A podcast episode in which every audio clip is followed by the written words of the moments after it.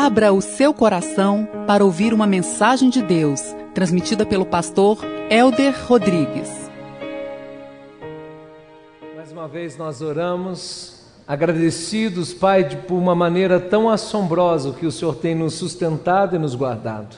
Eu quero pedir, Pai, que o Senhor continue nos impelindo à adoração, ao fulgor da tua glória, da tua presença majestosa. Abençoe todos que nos ouvem pela rádio, pela internet. Pedimos a todos que aqui se encontram, Pai, que continue sendo edificados em teu santo e precioso nome. Importa que eu diminua, importa que o Senhor cresça, importa que todos nós diminuamos e que a tua glória se manifeste, Senhor, sobre as nossas vidas por meio da santidade, sem a qual ninguém verá o Senhor. Nós te louvamos e te agradecemos por este culto, pelo aniversário da igreja, Senhor, por cada membro, pela vida e pela graça que o Senhor tem nos dado até no dia de hoje em Cristo Jesus. Amém. Todo ser humano é carente da graça de Deus.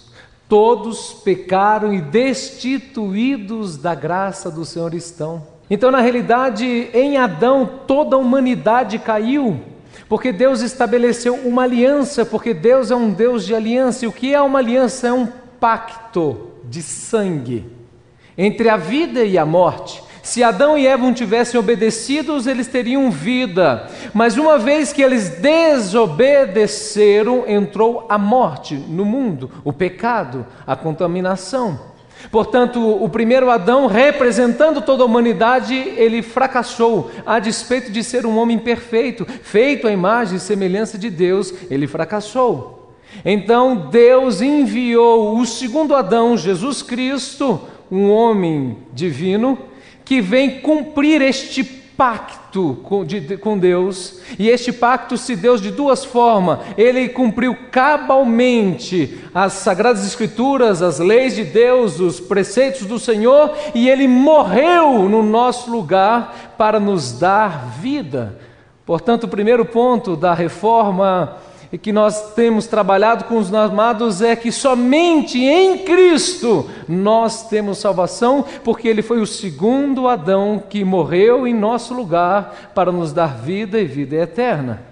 E isso que é, senão um fruto da graça de Deus? É um favor não merecido. Nós não fizemos nada por merecer. Aliás, fizemos sim, por merecer o juízo, o castigo, a condenação eterna, mas Deus, na sua infinita graça e bondade, ele decidiu enviar o seu filho, Jesus Cristo, e por meio da graça nós somos salvos. E aí isso nos remete, querido, somente pela graça que nós temos a redenção.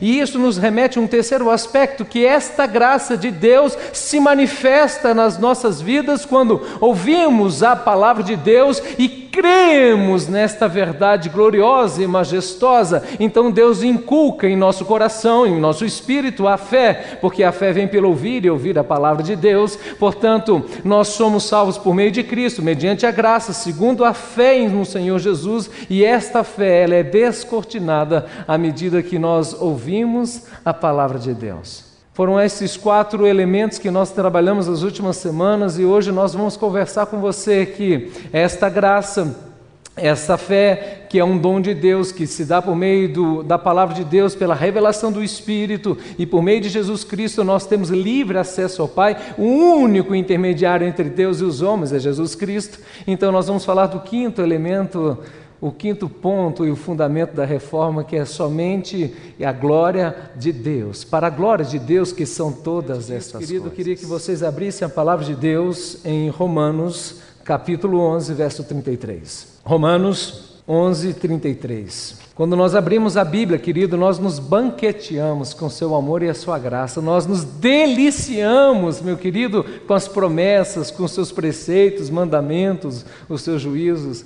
A palavra de Deus, querido, é uma mensagem redentora, salvífica, de amor e de transformação em nossas vidas. Ó oh, profundidade da riqueza, da sabedoria e do conhecimento de Deus! Quão insondáveis são os seus juízos, inescrutáveis os seus caminhos. Quem, conhe quem conheceu a mente do Senhor? Ou quem foi o seu conselheiro? Quem primeiro lhe deu para que ele o recompensasse? Igreja comigo e animada. Pois dele, por ele e para Ele são todas as coisas, a Ele seja a glória para sempre. Amém. Esse texto é um texto extraordinário, aonde o apóstolo Paulo traz um hino de adoração diante de tudo aquilo que ele expôs nos 11 capítulos de Romanos. O livro de Romanos é um livro mais profundo do ponto de vista teológico que Deus nos deu, e Paulo então ele vai descortinando uma série de elementos, e permita-me aqui tentar fazer um pequeno resumo do que é Romanos. O capítulo 1 ao capítulo 3, Deus vai mostrar que tanto judeus quanto gentios, eles pecaram e estão destituídos da graça de Deus. Por isso a ira de Deus se manifesta contra toda a humanidade, porque o homem trocou a justiça de Deus, a verdade de Deus, pela injustiça. E os atributos invisíveis e eternos do Senhor são conhecidos desde a eternidade, e por isso estes homens são indesculpáveis. Então o apóstolo Paulo, ele traz no capítulo 2 que os homens, à vista de, de todo conhecimento e de todo fulgor, de toda glória, de toda majestade, de toda bondade de Deus, o homem rejeitou a Deus. Então esses homens foram entregues a uma disposição mental, emocional e das suas volições, da sua vontade reprovável, Senhor. E aí veja o que o apóstolo Paulo elenca da nossa vida quando nós não temos Cristo tornaram-se cheios de toda sorte de injustiça, maldade, ganância e depravação, estão cheios de inveja, homicídios, rivalidades, engano, malícia, são bisbilhoteiros, caluniadores, inimigos de Deus, insolentes, arrogantes e presunçosos, inventaram maneira de praticar o mal, inventaram a maneira de praticar o mal. Desobedeceram aos seus pais, são insensatos, desleais, sem amor pela família, implacáveis. Você fala, meu Deus, pastor, é isso tudo? É, e um pouco mais. Então, do capítulo 1 ao capítulo 3, Paulo vai discorrendo que tanto os gentios quanto os judeus, os judeus pecaram conhecendo a lei e os gentios pecaram não conhecendo a lei, e eles se tornaram juízo para si porque a sua consciência os condena, e a lei de Deus, a verdade de Deus, condena, porque o salário do pecado é a morte. Mas agora no capítulo 3, do verso 21, ele faz uma contraponto e ele diz assim: Mas agora, pela justiça de Deus, mediante Jesus, mediante a fé em Jesus Cristo, todos podem crer no Senhor. Ele vem discorrendo que somos pecadores, caluniadores, inimigos, avarentos, amantes de si próprios, e agora ele diz que todos pecaram e destituídos da graça de Deus estão, mas o dom gratuito, somente pela graça, o dom gratuito é a salvação em Cristo. Então agora ele começa a revelar que esta graça e esta bondade é de uma maneira tão extraordinária. Então, no capítulo 4, no capítulo 4 e 5, ele vai falar que o ser humano ele é justificado. O que é justificado? É um homem que se torna justo pelos seus méritos? Não. Justificados mediante a fé. Por acreditar em Jesus Cristo, então este homem agora, da condenação eterna, da maldição eterna, ele passa a ser chamado filho de Deus. Então ele vai dizer no capítulo 4, no versículo e no capítulo 5 que nós que entregamos a nossa vida ao Senhor, nós somos justificados pelo próprio Deus. E aí ele pega uma das figuras mais emblemáticas de todos os tempos do Antigo Testamento, ele pega Abraão e fala: Abraão foi justificado pelas suas obras, Abraão foi justificado pela circuncisão, Abraão foi justificado por aquilo que ele fez. Não, ele foi justificado antes da circuncisão, ou seja, antes das obras. Abraão foi justificado pela fé. Nós estamos falando do Antigo Testamento e o apóstolo Paulo está dizendo que a forma que as pessoas eram salvas no Antigo Testamento é a mesma de hoje. Abraão creu no Messias e por isso ele foi salvo, e nós cremos no Messias que veio e por isso também somos salvos. E agora no capítulo 6 a 8, Paulo discorre que uma vez que nós fomos justificados e somos salvos, nós devemos andar como filhos da promessa. E três elementos ele traz aqui. Nós estamos, diga comigo, livre do poder do pecado. Foi para a liberdade que Cristo nos libertou. Em segundo lugar, nós estamos livres da condenação da lei. Nenhuma condenação, Romanos capítulo 8, verso 1, nenhuma condenação há os que estão em Cristo. Nenhuma condenação há aos que estão em Cristo. Em terceiro lugar, Se nós somos filhos de Deus, nós somos guiados pelo poder do Espírito, e se eu sou guiado pelo poder do Espírito, eu vou manifestar as obras de paz e de justiça, porque agora eu sou filho de Deus, eu não recebi um espírito para ser atemorizado, mas um espírito que eu posso declarar: Abba, Pai, Paizinho. No capítulo 9 ao 11, o apóstolo Paulo então vai falar do cume desta eleição, desta salvação, desta redenção, desta justificação. Pastores são, te são termos muito teológicos, são de fato. E agora ele vai falar que tanto os gentios, todos os gentios que são eleitos pelo Senhor serão entregues, ou seja, vão entregar a sua vida a Cristo e vai haver a salvação plena de Israel, a plenitude de Israel, onde capítulo 11 ele vai falar sobre a salvação de todo Israel, e nós entendemos de todo Israel no sentido de eleitos, e isso vai se dar a totalidade da salvação do Senhor. Permita-me repetir com umas palavras um pouco mais simples. Nós somos pecadores. Capítulo 3, Jesus Cristo nos salva. Nós somos justificados pela fé. Uma vez que eu sou justificado, me torno filho, ando pelo poder do Espírito. E agora ele vai falar que tanto gentios quanto judeus, todos eles vão se achegar até aquele dia glorioso para bendizer e adorar o nome de Deus. E olha como que ele encerra toda esta ideia. Versículo 32, o capítulo 11. Pois deles Deus colocou todos sobre a desobediência, para exercer a misericórdia para com todos. E agora ele termina todo o seu arcabouço teológico dizendo: ó oh, profundidade da riqueza, do conhecimento. Ele está dizendo é como é possível tamanha salvação, ó oh, que profundidade da riqueza de Deus do conhecimento de Deus e da sabedoria do Senhor. O apóstolo Paulo exulta no Espírito, dizendo que esta profundidade, por mais profundo que a gente possa ir, querido, teologicamente, para entender a salvação, para entender como se dá, nós jamais vamos alcançar, porque é profundo demais. E a Bíblia chega a dizer que os homens que não têm Cristo, os homens naturais, dizem que a salvação é loucura. Mas a cruz é poder de Deus para todos aqueles que estão em Cristo. Oh, profundidade, ele está dizendo, o tamanho da graça de Deus que se manifesta por meio da sua riqueza. Por meio desta riqueza que é os insondáveis desígnios de Deus, que na sua infinita bondade, graça e misericórdia escolheu você para ser chamado filho de Deus, para vivermos a eternidade com o Senhor. Isso é incalculável.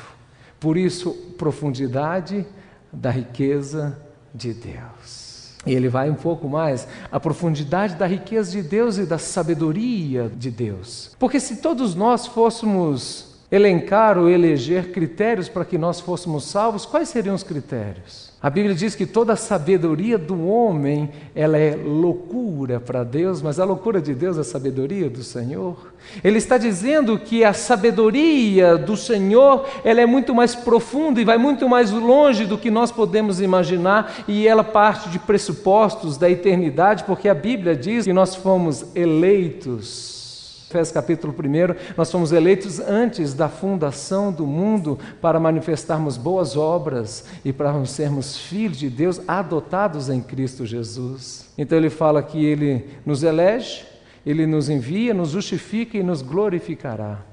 E se glorificará é uma ideia do presente contínuo, ou seja, ele já nos glorificou porque já somos filhos de Deus e nós vamos continuar sendo glorificados, glorificados, glorificados até a volta de Cristo, aonde teremos agora um corpo incorruptível e aonde nós vamos bendizer e adorar a Deus por toda a eternidade. Qual foi o critério, pastor, que Deus escolheu a você e a mim? Com toda certeza não é o critério meritório, ou seja, não depende de você, não depende de mim, daquilo que eu fiz, que eu deixei de fazer é, ó profundidade. É mistério. Pastor, me explica o mistério. Se eu explicar o mistério, ele deixou de ser mistério, filho, entendeu? Ei, Deus amado. Ele então diz: ó profundidade de riqueza, ó profundidade de sabedoria, ó profundidade de conhecimento. Deus é um Deus inerrante perfeito, e ele pegou as coisas loucas deste mundo Ele pegou as coisas loucas deste mundo, querido, para envergonhar os sábios, os presentes, para mostrar que o poder dele se aperfeiçoa não no nosso saber, não na nossa força, não no nosso fulgor, não na nossa bondade, não nas nossas ações, nada disso. É segundo ele próprio, no seu saber eterno, ele decidiu estabelecer um plano redentor, salvífico, que não pode ser desfeito, quebrado, anulado, porque é um plano e é um decreto. E este decreto é um decreto de um rei soberano que vai cumprir cabalmente a sua vontade. O que nós estamos vendo nisso tudo é que o apóstolo Paulo está dizendo desta profundidade, ele está dizendo da profundidade desta salvação que não pode ser explicada. A Bíblia, ela diz: comprovai e vede que o Senhor é bom. Porque realmente, se você parar para pensar que um homem há dois mil anos morre na cruz, porque você é pecador, ele ressuscita, porque ele é Deus, e então, se você crer no Senhor, você será curado e será salvo. Você fala, ué, faz sentido isso, filho, racionalmente? É pelo Espírito, é a medida da graça de Deus, e esta esse discernimento só pode ser dado àqueles que Deus quer revelar, portanto, não está na força e nem na capacidade do homem. O apóstolo Paulo fala que não é pela força do homem. Os gêmeos eram nascidos, nem nascidos, Esaú e Jacó, e Deus escolheu Jacó e aborreceu de Esaú antes deles nascerem, porque a misericórdia dele triunfa e ele, como olheiro, ele tem primazia sobre o barro. E alguém poderia dizer que Deus é injusto diante disso? E é exatamente o que ele vai trazer agora. Quão insondáveis são os seus juízos. Quão insondáveis são os juízos de Deus. O que ele está dizendo e quão inescrutável é a compreensão de todas estas coisas. Porventura o oleiro não tem direito sobre a massa?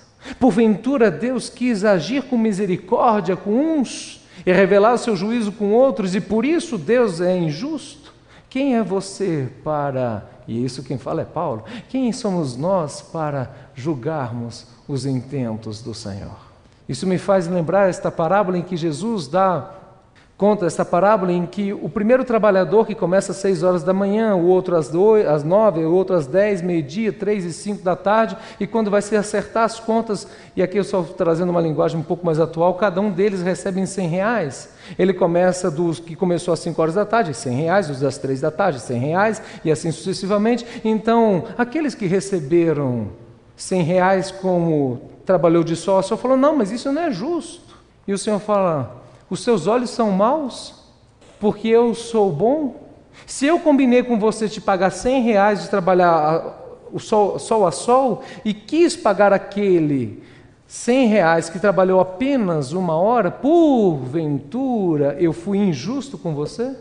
Ele foi misericordioso com uns, mas não foi injusto com nenhum. A salvação é isso. É a aplicação, querido, da misericórdia. Como se dá isso, filho? Oh, quão insondáveis são os seus juízos e os seus decretos, quão profunda é a riqueza, a sabedoria e o conhecimento de Deus para nos salvar. A redenção é incompreensível é cognitivamente. Querido, e talvez você já pensou desta forma. Uma vez que o Senhor nos converte, a gente fala: Meu Deus, mas onde que eu estava com a cabeça? O Evangelho é tão claro, a verdade de Deus é tão clara, o amor de Deus é tão genuíno, o poder de Deus é tão maravilhoso. Como eu passei a vida toda, uma boa parte da minha vida, da minha existência, não acreditando ou sendo contrário às coisas de Deus? Deus se revela a quem Ele quer e da maneira que Ele quer e da forma que Ele quer. E agora ele vai passar por um terceiro elemento. Nós estamos falando, meu querido, da profundidade da salvação, do caráter incompreensível da redenção, e agora aqui, querido, acaba com todos nós. A total independência do homem na salvação. Você fala, não, pastor, aí você está demais comigo. Está escrito no texto. Filho. Quem conheceu a mente do Senhor?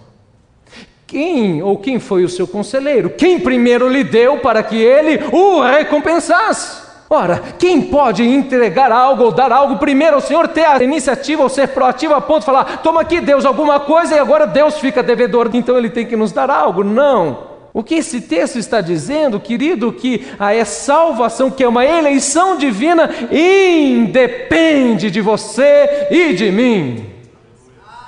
Isso quebra toda a nossa suficiência do homem, do eu. Ah, então se eu não tenho nenhuma participação nisso, qual é o meu mérito? Nenhum. Você está caminhando bem, filho. Por isso ele diz: ó, oh, profundidade da riqueza, da glória, do amor de Deus. Quem pode prescrutar a mente do Senhor? O profeta Jeremias. E você tem que entender o texto, o contexto em que aquele povo estava subjugado por Babilônia, eles estavam massacrados pelos seus próprios pecados. Então, o profeta Jeremias, com uma palavra redentora, salvífica, graciosa, cheio da bondade dele próprio, ele diz: Eu que sei que pensamentos têm a vosso respeito, é pensamentos de paz, não de destruição, não para trazer guerra, mas pensamentos de paz e de prosperidade. Você fala, mas pastor, está um caos total. Como pode ser um pensamento? de paz. Escutando esses dias Augusto Nicodemos, eu aprendi algo bastante profundo e que Deus me dê graça de explicar em poucos, em poucos minutos aqui. Todas as coisas cooperam para o bem daqueles que amam ao Senhor segundo o seu propósito. Nós usamos este versículo, então está tudo ruim e todas as coisas cooperam para o bem daqueles que amam o Senhor segundo o seu propósito como se esse bem fosse um bem final, um, final feliz de uma novela em que tudo, ou um filme que tudo fica bom, e o mocinho beija a mocinha, e os ladrões tudo desbaratados. Então não importa o quão terrível você esteja, o quão em pecado você esteja, todas as coisas cooperam para o bem daqueles que amam o Senhor. Não é isso que esse texto traz essa ideia, ele está dizendo para todos os eleitos, Deus vai cooperar para que nós sejamos, para o nosso bem, ou seja, para que nós sejamos salvos. Ele não está falando de uma realidade temporal, ele está falando de uma realidade atemporal. Ele está falando que todas as coisas que acontecem com os eleitos de Deus, Deus vai canalizando e afunilando para que para que nós possamos entrar num caminho estreito, num caminho perfeito, onde Isaías diz: "Nem os loucos errarão o caminho santo, o caminho do Senhor, nem todos aqueles que estão em Cristo". Então, todas as coisas vão cooperando para que você seja tratado, transformado para que nós vivemos e passemos a eternidade na glória. E é claro que quando ele está falando desta relação atemporal de todas as coisas que cooperam para o bem, no sentido redentor e salvífico da glória, é claro que ele vai voltando, voltando, voltando, voltando, voltando, voltando, até chegar no dia de hoje. E o bem pode ser a disciplina do Senhor. E o bem pode ser o deserto. E o bem pode ser o sofrimento, não porque Deus tem prazer no sofrimento, mas o bem pode ser o sofrimento durante um tempo para Deus tratar e limpar os nossos corações. Pastor, então eu sou salvo pelas obras de Deus? Não, filho, você é salvo pela graça de Deus. E uma vez que você é salvo, Deus vai tratando e transformando, porque nós vamos sendo justificados, vamos sendo redimidos, ao mesmo tempo que eu já sou redimido, Deus vai me transformando. Isso é algo bonito, ele fez um ato único, mas ao mesmo tempo é um ato contínuo. É um ato único no sentido que não se perde, mas é um ato contínuo porque todo aquele que é filho de Deus, ele vai cada vez mais glorificando o nome de Deus por meio da santidade, sem a qual ninguém verá o Senhor. Oh, profundidade da riqueza! Quem pode entregar algo a Deus? Quem é o seu conselheiro? Enquanto Jó ficava, meus amados, questionando a Deus diante do seu opróbrio, e a vida de Jó, sem dúvida, é uma exceção, o Senhor se calava. Mas quando o Senhor começa a fazer perguntas, 38 perguntas sem respostas, é só para mostrar para Jó quem é Jó e quem é o Senhor. A palavra do Senhor diz que se nós fôssemos, Tiago capítulo 2, partir do verso 9, se nós fôssemos seguir todos os preceitos da lei de Deus e errássemos apenas nenhum só preceito da lei, nós nos tornaríamos réu de toda a lei. Ele está dizendo assim: se um homem fosse, isso não é possível, mas como uma retórica, se o homem pudesse cumprir todos os preceitos e errasse em apenas um, o salário do pecado é? Então ele está o quê? Pronto, simples, pronto. É como se um cara falasse assim: Poxa, eu sou um nadador exímio e nadei 20 quilômetros num lago. E quando. Só que o lago tinha 20 quilômetros e 10 metros. Ele morreu, gente? Morreu afogado. Pastor, mas ele nadou quase tudo. Sim, ele morreu afogado, filho.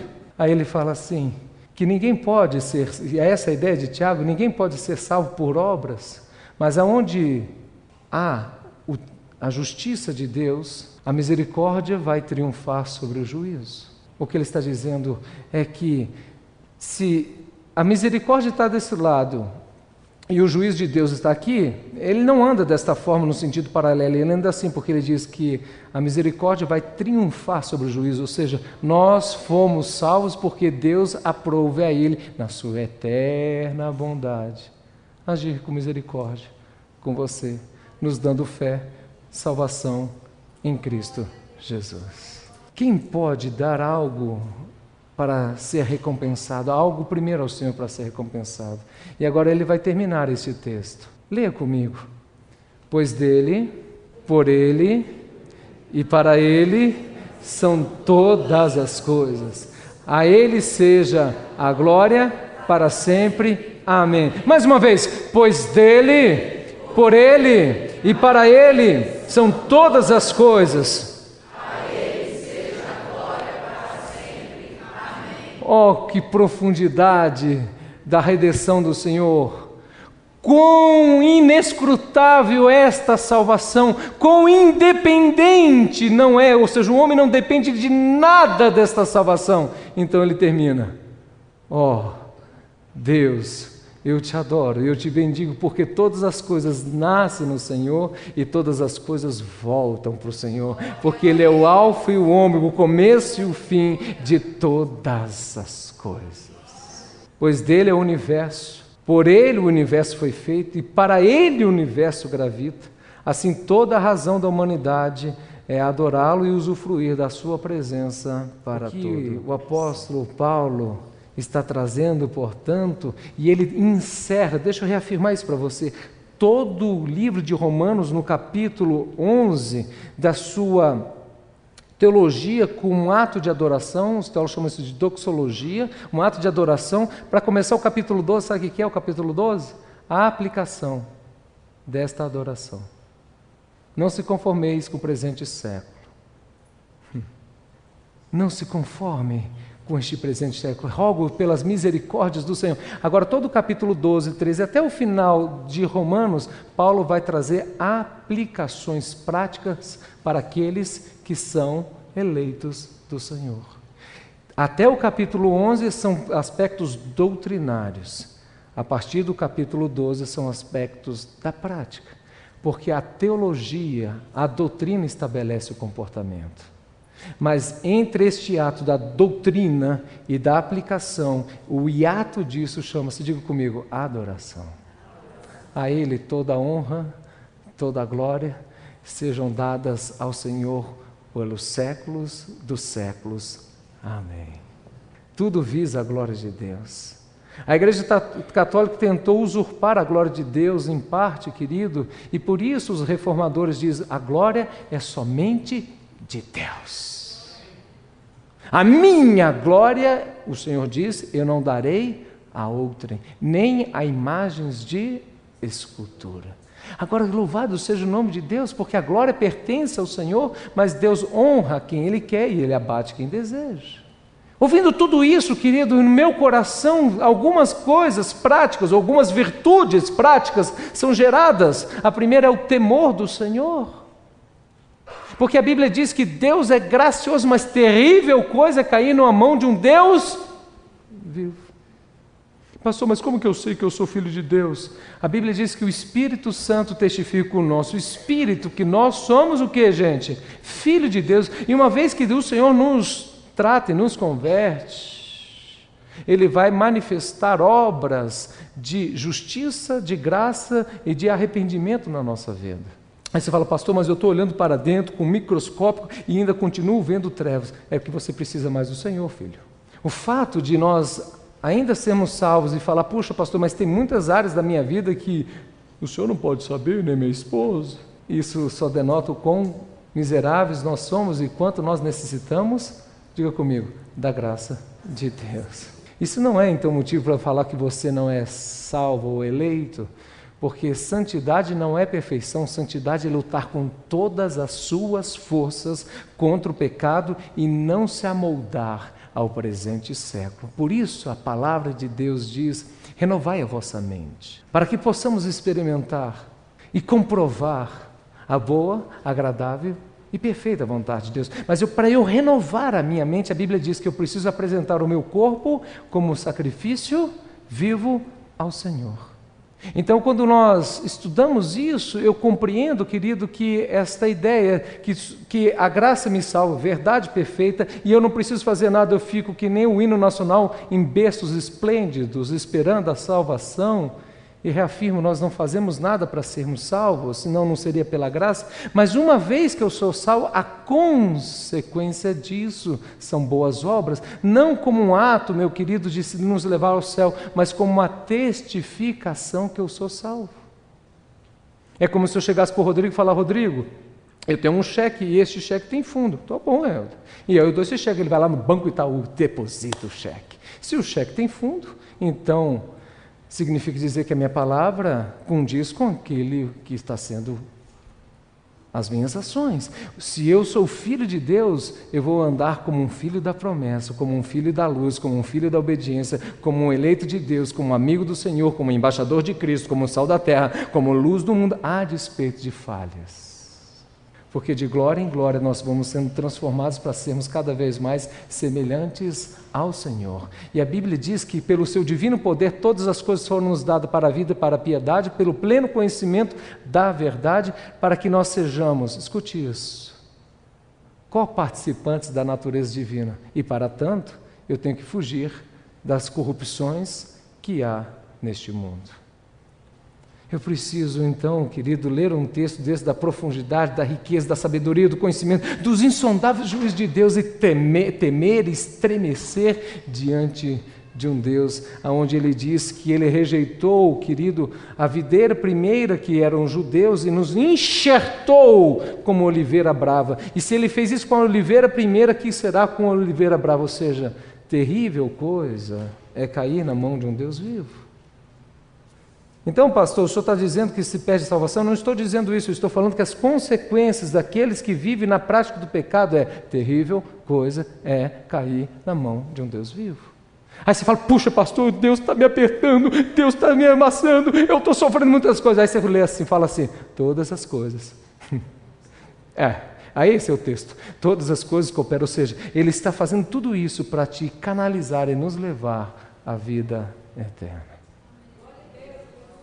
Todas as nossas ações, elas requerem santidade. Porque agora eu tenho uma nova identidade no Senhor, e por ter esta nova identidade ao Senhor, ninguém pode manifestar a glória de Deus se não for pela santidade. Você pode fazer o que você quiser, filho, mas sem santidade ninguém verá o Senhor. Aí você fala, não, pastor, mas eu sou super ousado, sarabacheia.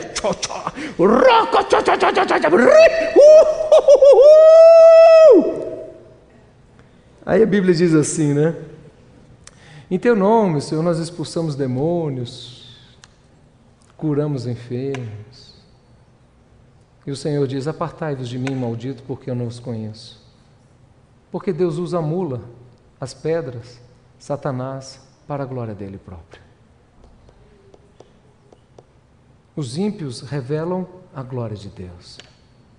Todas as coisas nesta terra revelam a glória de Deus. Como a maldade revela a glória de Deus? A maldade revela o quão Deus é bom, perfeito e magnífico. É para Ele, por Ele, para Ele são todas as coisas. Todas as nossas ações devem bendizer a Deus, e isso é verdadeiramente a adoração. E todas as nossas ações devem proclamar a glória de Deus. Este é o verdadeiro Evangelho. Meus amados, um dia me perguntaram aqui, foi aqui no culto de quinta, pastor, mas a gente fica com o nó na cabeça e fica mesmo, filho, porque quando a gente começa a estudar esse tema, moleza, eleição, predestinação, isso é moleza. Então, se eu sou eleito e eu vou para o céu, eu, beleza, eu já, agora Beleza, Senhor, já tenho o selo da promessa, tendo em vista que eu sou o teu filho, eu vou usufruir dos melhores dos dois mundos, o mundo das trevas e o mundo espiritual, porque eu vou para o mundo, faço tudo contrário à palavra de Deus e no final vou para o céu. E a resposta que eu dei foi: Imagina que o rei decidisse casar e de todas as mulheres o Senhor escolhe você. Você não é uma rainha ainda, mas você se tornou uma princesa que vai casar com um rei. E eu pergunto a você que é escolhida. A partir de agora, então, você vai falar: puxa, beleza, uma vez que eu sou escolhida, eu vou esculhambar com a minha saúde física, emocional, eu vou fazer tudo porque, afinal de contas, eu já sou escolhida? Ou isso será impulso e motivo para que você se santifique, ou seja, para que você viva de uma forma digna para aquele grande e glorioso dia em que você vai casar? O Senhor te escolheu como princesa e como príncipe, numa linguagem mais simples, nós, Deus nos escolheu como filhos, e como filhos, nós vamos honrar um pai, porque nós temos uma identidade agora que é celestial, e nesta identidade que é celestial nós vamos bendizer e adorar ao nome de Deus com a nossa boca, com as nossas ações, com as nossas, com as nossas falas e com aquilo que nós não fazemos. Tudo é para a glória de Deus. Quão grande é esta salvação! A Ele seja a glória para sempre. Isso é tão profundo e tão grandioso que a Bíblia diz que na volta de Cristo toda língua, todo joelho se dobrará e toda língua confessará que só o Senhor é Deus. Neste momento, nesse momento, aqueles que confessarem Jesus como seu Salvador, será tarde, porque Cristo já voltou, o grande tribunal branco já foi instaurado e esta declaração ela é condenatória para ele próprio porque ele não fez isso em vida. Porque todas as coisas glorificam a Deus. E a Bíblia diz, querido, Romanos capítulo 8, que até a natureza geme, esperando ansiosamente a volta de Cristo. E aí eu concluo dizendo que essa é uma das explicações que nós podemos ter o porquê nós passamos por aflições e tribulações neste mundo. Por conta do pecado, ok. Mas te deixo de dar uma explicação um pouco mais profunda. Nós passamos por tribulações e aflições neste mundo para que nós tenhamos saudade do céu.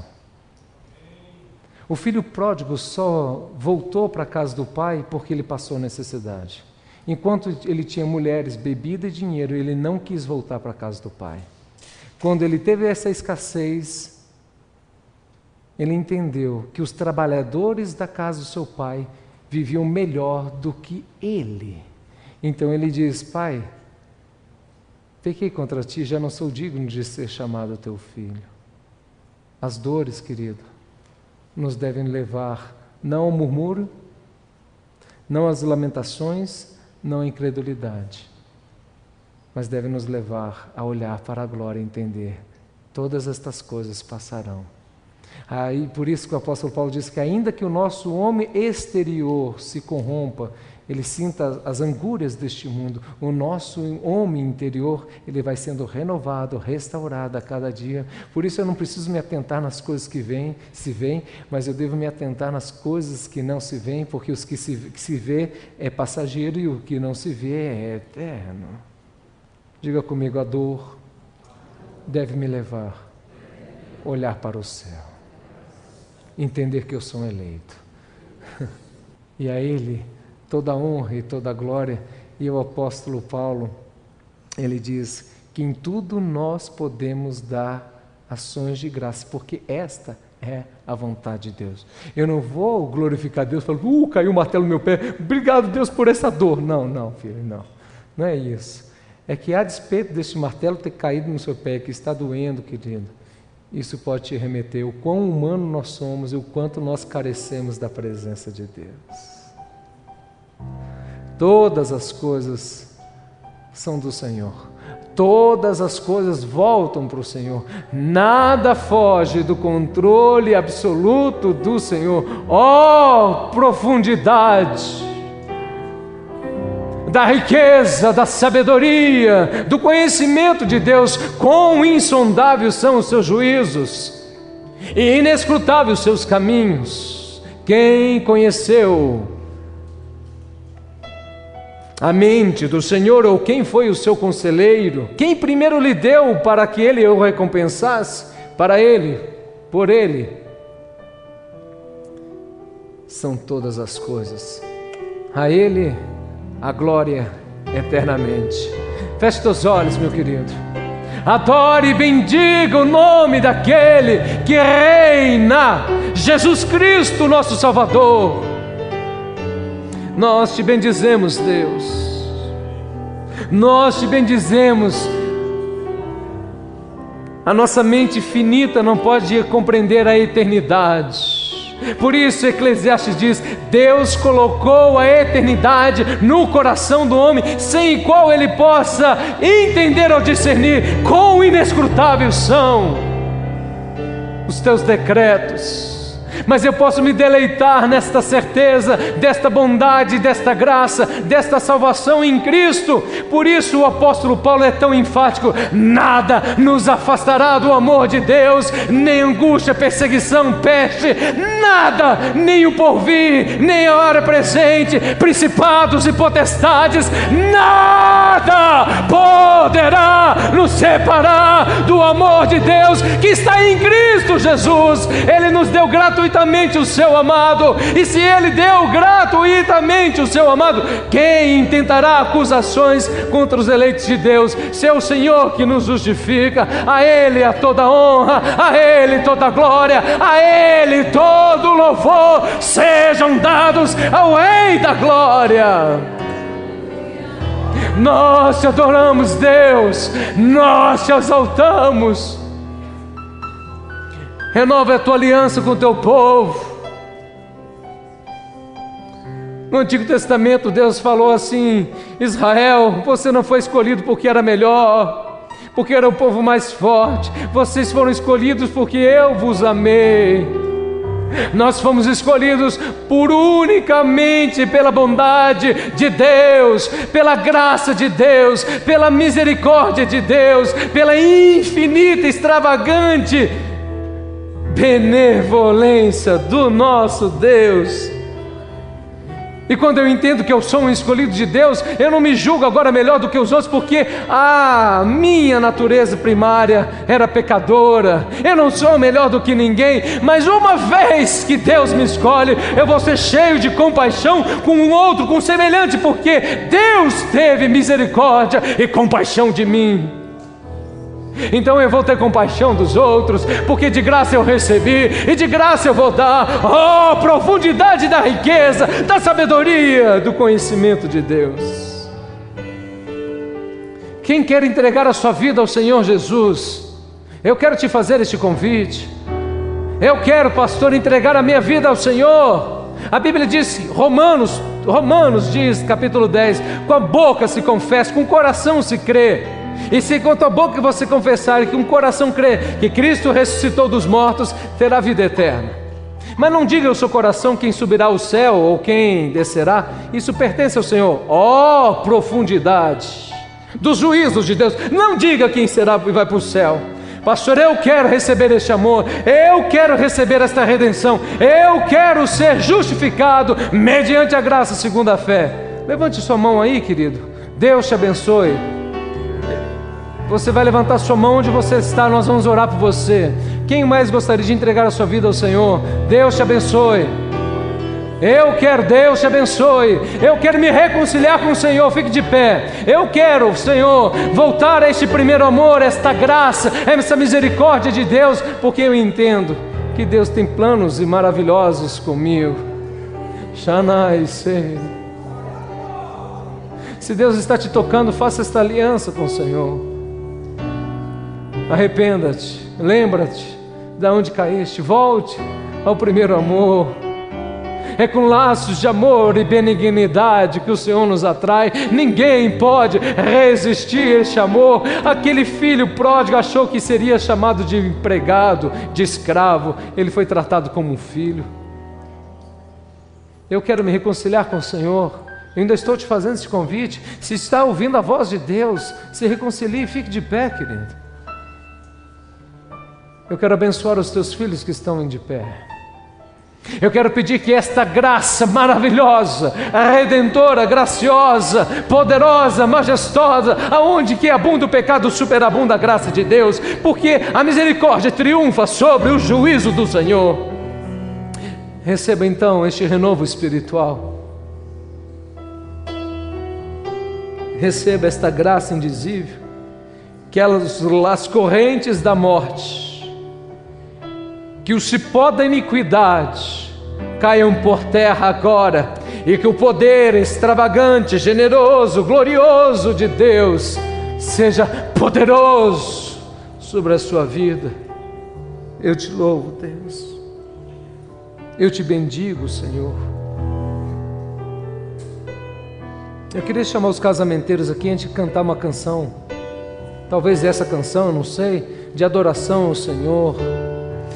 Eu queria que enquanto nós estivéssemos cantando essa canção de adoração, você estivesse renovando. O Senhor nos escolheu antes da fundação do mundo, o Senhor nos amou primeiro, nos amou até o fim, continua nos amando. A cruz, querido, é a mais extravagante explicitação do amor de Deus. Foi na cruz que Jesus verteu o seu sangue e declarou está consumado. Amém, igreja? Posso ouvir um glória a Deus, igreja? Posso ouvir um glória a Deus, igreja? Posso ouvir um glória a Deus? A ti, Deus, toda honra e toda glória sejam dadas a ti, Jesus. Pois dele, para ele, são todas. Mensagem do pastor Helder Rodrigues, apresentador do programa de rádio Caminho Santo, em mais de 250 emissoras em todo o Brasil. Ouça também o Culto Brasil, transmitido ao vivo da Igreja Presbiteriana Manancial em Brasília. Acesse www.pregaçõesevangélicas.com.br e seja abençoado a qualquer hora.